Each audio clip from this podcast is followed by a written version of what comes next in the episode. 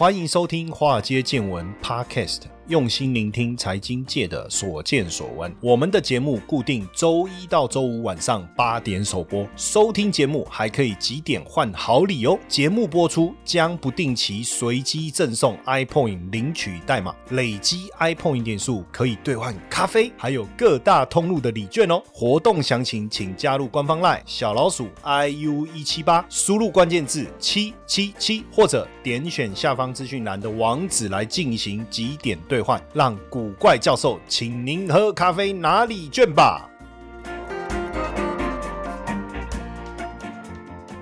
股票市场千奇百怪，见怪不怪。大家好，我是古怪教授谢承彦啊。大家有没有面临到裁员？公的 J 对不对？讲到裁员，我我被哎，我我算是被裁过几次。哦，最惨的应该就是二零零八年那一次金融海啸。那一次我还记得，我们很多往来的外资公司突然之间，比如说我们本来在谈合作嘛，因为那时候我在呃负责一些香港的业务，然后呢要跟外资的这些投行接洽，就是谈一些国外的基金业务这样子。像那时候我跟德国商银啊、美林啊，哦这些都都都在密切的接洽当中。哎，突然。突然之间哦，就那时候。他们还有一些有来台湾呢，几个重要的经理人还有来台湾跟我跟我见面跟我谈，可是不知道为什么突然之间他们就失去了消息，失去了联络这样子。然后那时候我就想说，哎，是我的问题吗？为什么突然之间他们就没下文？那我主动问他们好了，哎，结果我主动问他们，他们也没回应。我就想说，这到底发生什么事情？后来就很久很久以后我才知道，因为他们就没有回应了嘛，就再也都没有这个人了。感觉上不知道是被拖到山上，然后被埋了，还是被丢到被装在桶子里，然后丢到海里，还是怎么样？就再也没有这个人的消息啊！哦，感觉被做掉了，你知道吗？很扯啊，真的很扯。那那个时候我印象还没有二零零八年有智慧型手机了吗？我记得那时候好像都还是他们一个人都两只手机啊，一只就一般的大哥大嘛，我印象中，然后一个就是用那个 BlackBerry 嘛，哦，他们都很喜欢用 BlackBerry，然后每次我在开会，他们就在那边对对对对。打字这样子，哦，好像很厉害，我就很羡慕，我很想弄一只 BlackBerry，哦，那时候好想弄一只 BlackBerry 这样子，然后就没有，然后后来呢，哎，隔了大概我记得是两年吧，我。好不容易有一个以前在美林的朋友跟我联络，那我也不知道他怎么联络到我，我已经忘了。我就问他说：“哎，你们到底怎么跑去哪里了？怎么所有人都突然之间就消失了？”他就说：“他们都被裁员了啊，在香港外资圈裁员，就是他说你 let off 的那一天，电脑你就登录不了，然后。”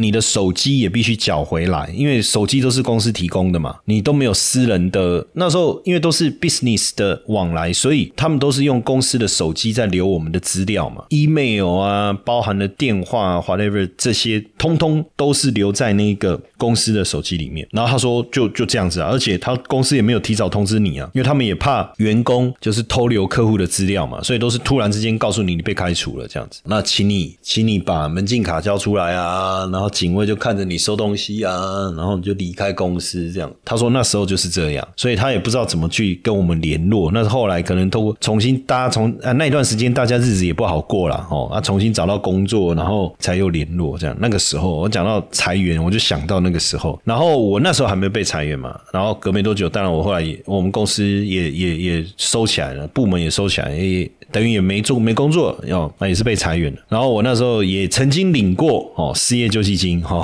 谢老师也曾经领过失业救济金。那时候我会觉得说，妈，看金融圈怎么最后也是搞到这样子哈。那时候，那当然到后来，我又就就很快的，我就到这个自营部去了哈，到到券商到自营部去。那那个这中间也是一个一个蛮大的一个变化啦。说实说实在的，那时候大家都不舒服哦，然后也不知道怎么办。哦，那但是现阶段这个过程好像又出现了，对不对？因为现在这个呃，亚马逊啊、脸书啊、Twitter 啊这些科技业开始裁员，是不是压垮经济的第一张股盘？因为有非常多的科技公司开始宣布裁员或冻结招聘。可是很奇怪，哎，美国的就业数字不是还不错吗？失业率三点五、三点六、三点七，哎，还是维持很好的一个数字啊。非农就业的。的状况也都还是不错啊，并没有出现非农就业的数字已经开始恶化，然后失业率开始高升。那为什么呃科技业要开始裁员呢？其实大家都搞不太清楚。劳动市场看起来好像稍微有些降温，但是还是很热络啊，而且很多雇主找不到员工还加薪，就是时薪还增加。那奇怪，那为什么科技又要裁员？你看 Meta 才一点一万名员工，这个是呃十八年来从公司创业以来十八年来最高。然后哦像 Twitter，马斯克解聘半数的员工，大概三千七百人。但我觉得这个这个可能不一样嘛，因为他把人家并了，他是很多东西他要重来之类的。好，那他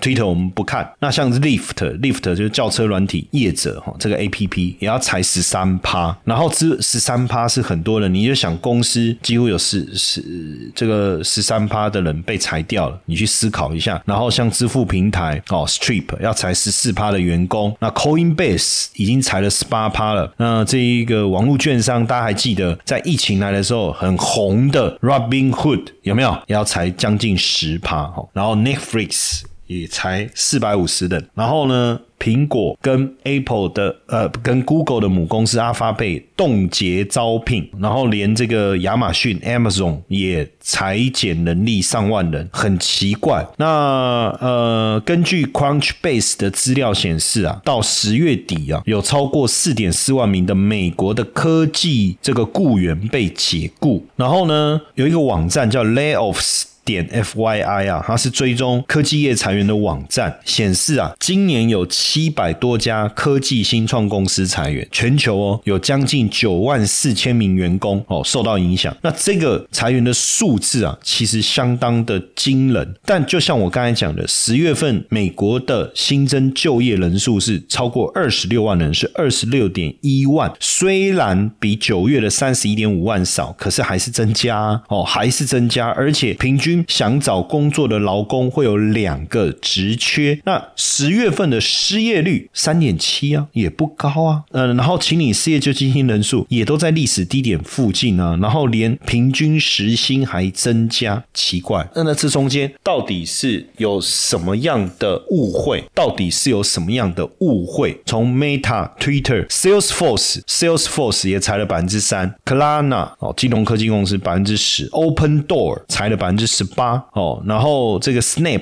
裁了百分之二十哦，微软可能裁比较少，只有裁百分之一哦，特斯拉也裁了百分之十，到底怎么一回事？实际上，我觉得有一个很重要的因素了哈，就是你知道在疫情期间，因为大家不能出国出去旅游，不管出国旅游哈还是国内旅游了哈，然后加上呃也不能出门，就就只能做线上购物，然后 work from home 这些因素等等，所以大家都远距上班、居家休闲娱乐各种方式都透过。网络来进行，因此对科技人才的需求大幅度的增加。那也因为之前呢，为了就刺激经济，各国的央行寄出了非常多的呃宽松的政策，那利率便宜啊，哦资金取得容易啊，当然科技公司就快速的成长，加上因应这个疫情所突然带来的科技面的一个需求。但是呢，当这个解封以后，相关的需求突然之间降温了，通膨的问题升息也导致资金成本。的提高，所以你看，像这一波跟社群媒体有关的电商、行动软体、A P P、串流媒体等等，哦，原本应该要有高度成长的这些企业，简单讲，被打回疫情前的原形，所以你根本不可能再做同样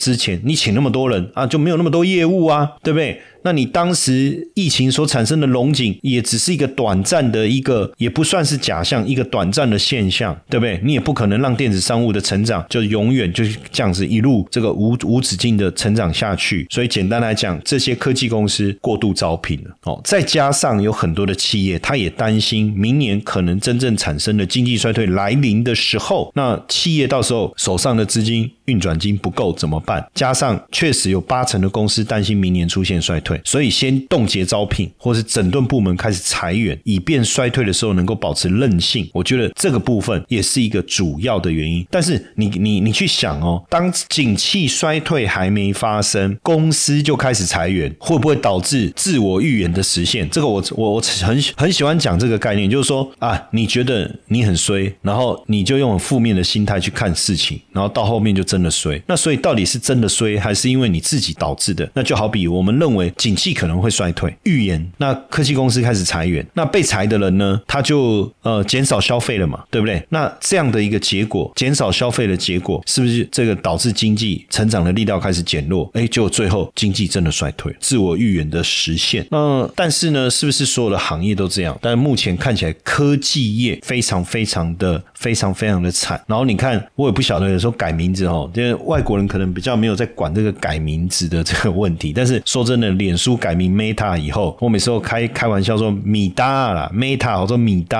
啦，哦台语啦，啊不然就叫母汤啦，哦你要怎么讲都都好，但就感觉就说啊你的母汤改名，你个改名，你的脸书个改好做母汤，啊那母汤哦，对不对？因为主要它是要发展元宇宙嘛，啊元宇宙也让它亏了非常多的钱，烧钱烧的乱七八糟，所以也也也让这个佐克伯他宣布裁员，对不对？哦裁员。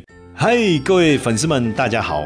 哎，我即将开办一门六周高效学习美股策略的课程，不管你是美股新手还是投资小白，都很适合来上课哦。课程正在火速筹备中，十二月中我会先开一堂免费试听直播课，仅此一场，错过可惜。如果想赶快卡位，加入官方 LINE 小老鼠 iu 一七八，输入关键字六 us 或点击资讯栏连接。卡位，那当然，我觉得这过程中是不是也是对于未来过度乐观？未来过度乐观，你看这个佐克伯裁了一万一千名，占员工数百分之十三。然后呢，他们的这个十月份的销售额度连续两个季度，十月份哦，应该是说十月份销售额已经连续两个季度下滑。然后现在线上广告的，大家对于线上广告的支出下，我觉得脸书真的有很大的问题，你知道吗？我不知道最近大家有没有感觉，就是你在脸书所收到的广告，你有没有发现很多看起来都很像诈骗？我自己也是啊，我好几个。朋友在上面丢广告，哎，连我我的脸书哦，那一天我一个朋友好朋友跟我讲说，哎，谢老大。啊，你你最近这这我怎么收到？我收到你这个广告，这样，然后我就看，他说这是我们的吗？我说，哎，是啊，因为那个我的脸书叫谢承彦古怪教授嘛，哦，那我就看一下，哎，没错啊，名字是一样的，因为有的骗人的，他可能叫谢承彦什么什么古怪教授什么什么或什么什么古怪教授这样，然后照片也对，我说，哎，因为脸书你不可能不能申请同样的名字吧？我我记得是这样吧，好像是哈，我说，哎，而且我看里面这个活动好像也是我们另外一个合作方，因为当时我们有合作一个呃期货。当中的一个课程嘛，我说哎，好像也没错啊，哦，但是我不晓得他们最近怎么做广告，或者是他广告文案，但是我看一下这个这个方向哦，就就是脸书是我的也没错，然后这个这个方向也是啊，也没错啊，课程对啊，然后结果他就好，那他就看看，他就反正上面有说一个资料可以索取嘛，哈，他就按了，就按了以后，他跟我说，哎，很奇怪，他怎么叫他加入一个群组？我说，哎，看那就怪了，然后加入群组以后，他说就有一个小编跟他讯息来来去去，然后那个小。兵通常都用很漂亮女生的图，我说看，那这是诈骗。我说那也很奇怪，而且我后来有看到他那个后来他那个讯息的人数，就脸书的那个上面人数，我说哎，那也不对啊。我说我的脸书有两万七千人，可是为什么他的脸看起来是我的脸书所刊登的广告，可是为什么他在跟你联络的那个脸书的人数，这个脸书看起来是一样，跟人数不太一样？我说完了，我说他们这个诈骗太厉害了吧？他已经借用我自己的脸书来去，他不是假造。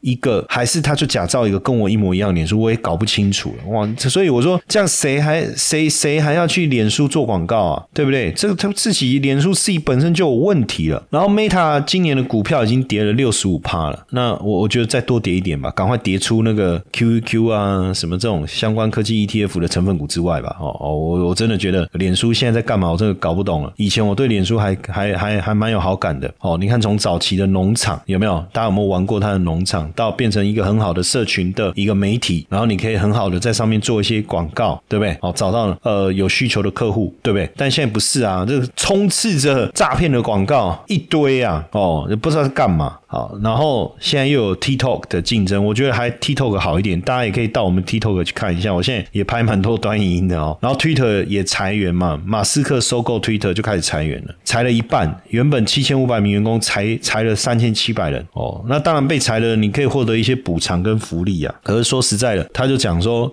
Twitter 每天公司要烧四百万美金，每天每天呢，他说每天呢，这个很惊人呢，每天烧四百万美金。呢，不先裁裁员工，先止血，要不然呢？然后亚马逊也裁一万人，这是历史上规模最大的一次啊！哦，那当然也不到全球一百五十万名员工的百分之一啊。当然，今年亚马逊的股价也跌不少，至少百分之二十左右了哈。然后 Lyft 呢裁了七百名员工，占百分之十三，因为他们担心明年可能会出现经济衰退、通货膨胀的问题这些了哈。那所以包括 Strip 也也认为说，他们现在面临通货膨胀、能源的冲击、更高的利率那所以投资预算也被减少，启动资金也也减少，所以未来要应付未来，那现在先就是之前员工嘛，支付遣散费啊、奖金啊等等。那像这个 Rayfin，他们这是一个线上房地产中介公司，也开除了百分之十三的员工。他们认为，因为他说房地产市场是持续的低迷，所以他们不得不这么做哈。包括这个利率持续的攀升，让整个房地产市场是持续的走下坡。那包括 Salesforce 哦，Salesforce 也没办法，他们必须要赚更多钱。二零二零二六年要达到百分之二十五的营业利润率，所以他必须减少他们的成本支出，裁员。哦，微软的部分也是一样，他们呃也做了员工的这个结构性的一个调整。那我觉得 Robinhood 是一个让我最下课的，因为说真的，突然疫情的时候成长的速度非常的快，但现在他们裁了百分之二十三的员工。哦，他也谈到总体经济的恶化、通膨的一个问题。当然，我觉得最主要，呃，加密货币的崩盘可能也对他们有一些影响吧。但是 Robinhood 他们做的是美股的，但都我觉得就是过去因为线上零售股票交易飙升，但是现在大家都可能这些年轻人又没办法做交易了吧？哦，那 Coinbase 就就很直接啦，就是比特币加密货币的一个问题哈。所以在这样的情况下，是不是整个科技业的黄黄金时代就过去了？二零二二年以来，全球有一千一百三十八家公司宣布裁员，破及人数二十一万人。那现在即将要过圣诞节了，对不对？大概没有人没有人会有心情吧？哦，过去科技业的上班，就是说你你到科技公司上班，你的年收入非常高，四百万、五百万、七百万台币，你会去贷款买大大的房子，对不对？你会买很好的车子，但突然之间你没有了工作，你的房贷怎么办？你的车贷怎么办？你可能要把房子给卖掉，你可能要把车子给卖掉。可是未来呢？你要怎么找工作呢？当你已经习惯了年收入四百万的工作的时候，你怎么突然去呃面对一百五或两百万的年薪的工作呢？哦，甚至过去大家在科技公司工作，哎，很好啊，就是你可以在海外度假啊，哈，然后也不用进公司啊，你你甚至一个月有一个礼拜的时间，你可以选择你在任何的地方上班。哎，在在美国的戏骨真的是这样哦，但是现在没有办法了。那加上这一波突然之间大家都被裁员了，而且更重要的事情是你被裁员，如果你没有在一定的时间之内找到工作，你的签证也会出问题啊！哦，像这个北美华人社群就动起来了，因为 Meta 大裁员当晚，科技业很多这个社群的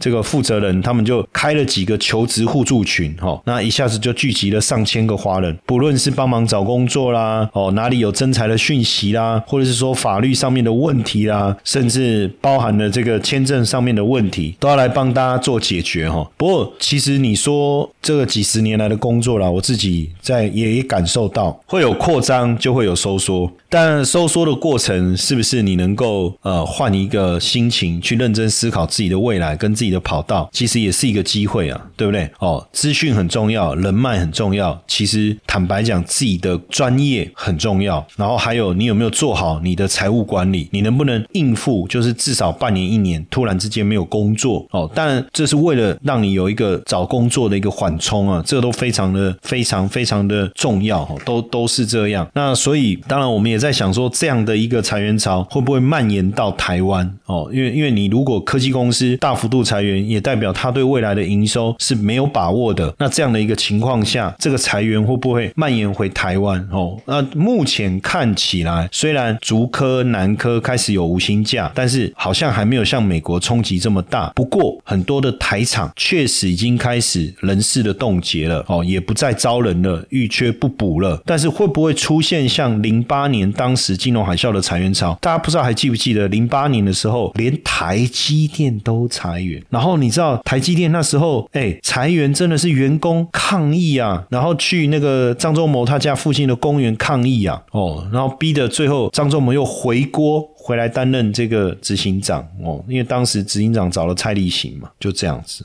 哦，所以呃，基本上我我我目前看起来，我我是觉得不太可能像零八年那一次哈，但是确实已经开始有一些类似的一些迹象哦。当然也有可能另外一种情况就是这些外商在台湾的分公司哦，外外商在台湾的分公司，当然也要特别注意啦，因为如果你在美国哦，你拿工作签证的，那如果因为呃 Meta 跟 Twitter 资料有发的员工当中有一波裁员哦，有几个是技术移民，就是 H1B 的签证哦，如果你失业了，你没有新雇主提出申请，你就只能在美国待六十天。那有的是一直拿 H1B 的签证在美国待了很多年，但是就还是没有拿到永久公民。那所以如果你六十天没有，你要你你就得走，你就得离开美国。对不对？那你房贷、学贷或是子女的学费这些，这个问题其实也蛮大的哦，也蛮大的。那这个部分怎么办？哦，都都是未来会有很大的一个影响。可是说说说说也奇怪哦，现在还有就是裁员的裁员，但是要罢工的罢工。你看韩国三个工会计划十二月份哦要举行统一罢工，代表这个是韩国造船海洋工程公司的现代造船，他们计划要来罢工，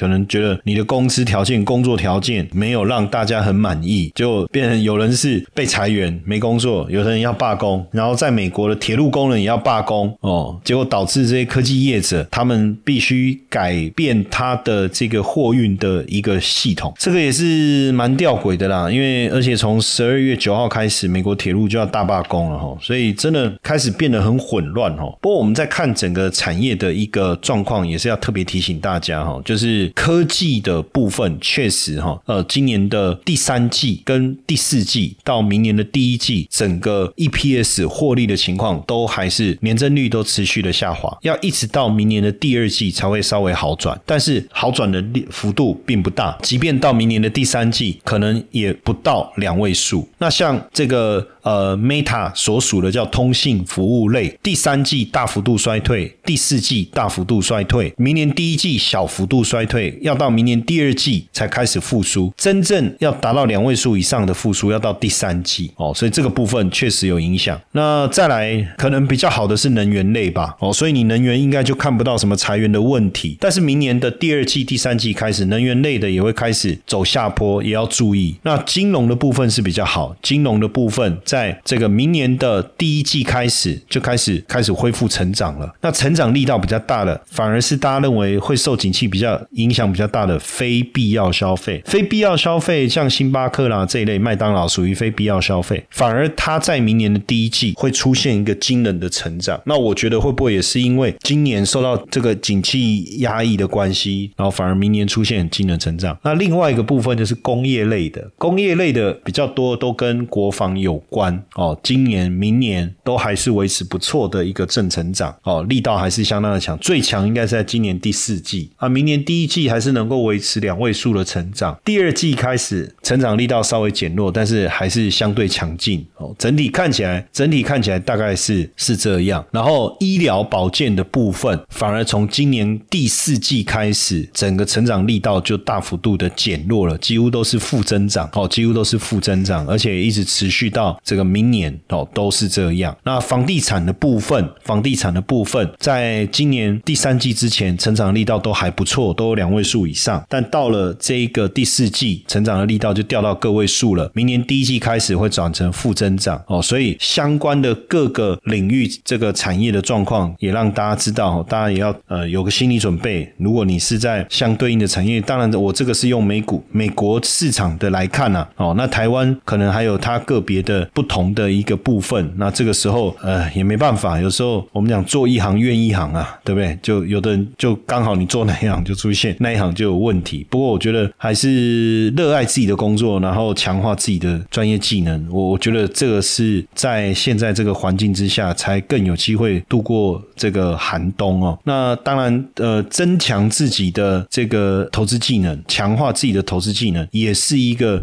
比较好的一个方式。那因为美股的部分慢慢也开始有一些比较好的投资机会出来，那所以呢，我自己也规划了一个。六周高效学习美股策略的一个课程，但因为课程还在筹划当中，所以我们让大家能够来参与我们的直播试听。那这个直播试听，呃，我们希望大家先登记，然后到时候我们统一统计人数以后，再跟大家通知上课的时间。那我们都是透过线上直播的方式。那这一因为这一次的直播试听只有一场哦，所以我们必须会诊好这些等候的名单。那如果大家有兴趣来参与这个免费的试听，你想要排等候名单哦，你。就直接到我们的官方 line 小老鼠 iu 一七八，输入关键字六 us 六 us 哈，那即便你没有接触过美股，没有相关的投资经验，都适合学习哈，没有问题。那这一次这六周高效学习美股策略，我亲自操刀规划设计，希望把我们整个这一个操作的心法。教给大家，好，让大家这个刚进入美股领域的新手能够有得到非常非常好的收获。那因为我们这次直播系统也有人数的限制啊，哦，所以有兴趣的粉丝们记得先提前报名卡位，好不好？加入官方赖小老鼠 iu 一七八，输入关键字六 us。高通膨环境下，数字货币也能成为稳健收益的投资工具哦！必走足三堂课，学会翻倍数字货币，免费课程限额三十名，立刻加入古怪教授赖好友小老鼠 iu 一七八，输入 bcw，立即取得报名资讯哦！